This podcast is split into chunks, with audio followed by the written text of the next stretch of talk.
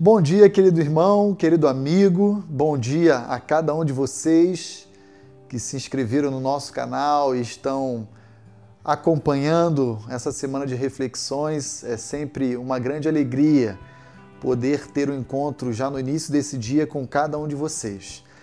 Nós iremos continuar meditando nessa série intitulada Disciplinas Espirituais e hoje eu gostaria de pensar em uma disciplina que você provavelmente já está muito familiarizada com ela. Chama-se a disciplina da adoração.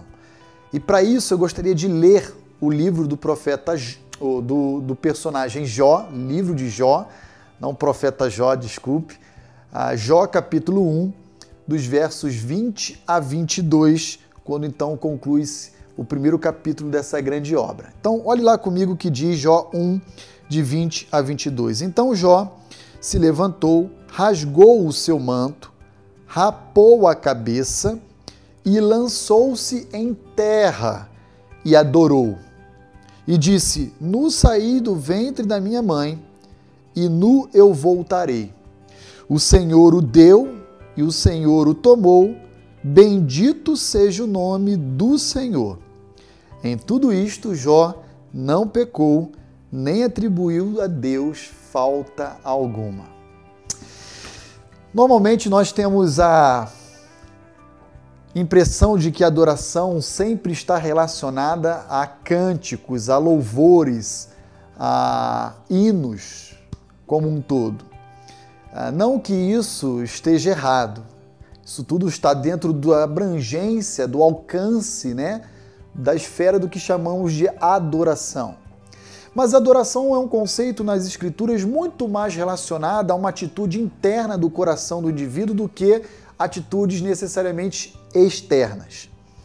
Ah, eu posso muito bem estar cantando louvores a Deus com o meu coração totalmente é, angustiado, aflito ou mesmo é, voltado para questões pessoais e que de forma alguma estaria eu oferecendo a Deus uma adoração, talvez um cântico apenas da boca para fora.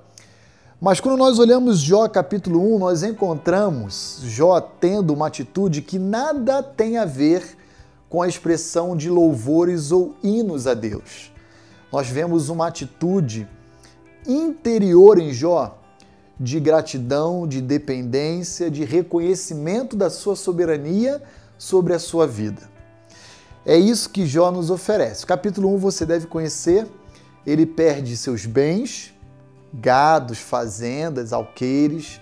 Ele perde seus filhos, dez ao todo, por acidentes, inclusive promovidos pelos fenômenos da natureza, né?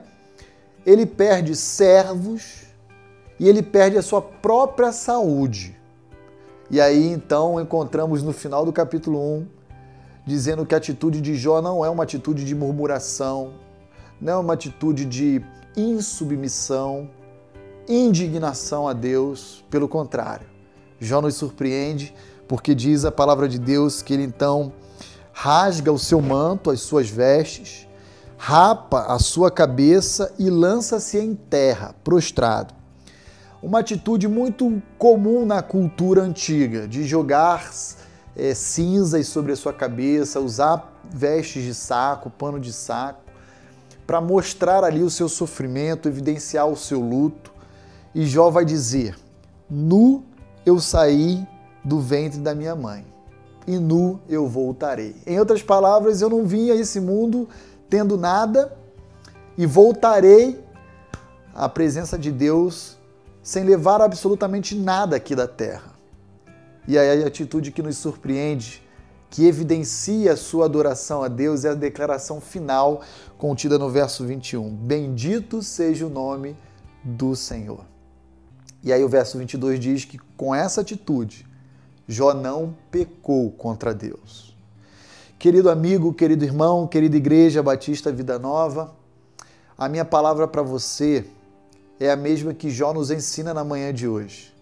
Seja grato a Deus dependente dele e descanse na soberania dele sobre a sua vida, independentemente das circunstâncias que estão ao nosso alcance.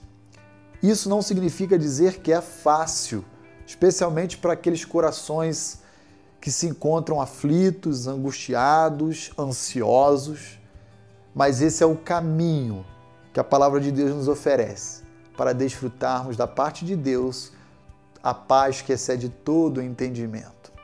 Que Deus abençoe o seu dia e que essa seja mais uma oportunidade de adorar a Deus com a totalidade do nosso ser. Deus os abençoe.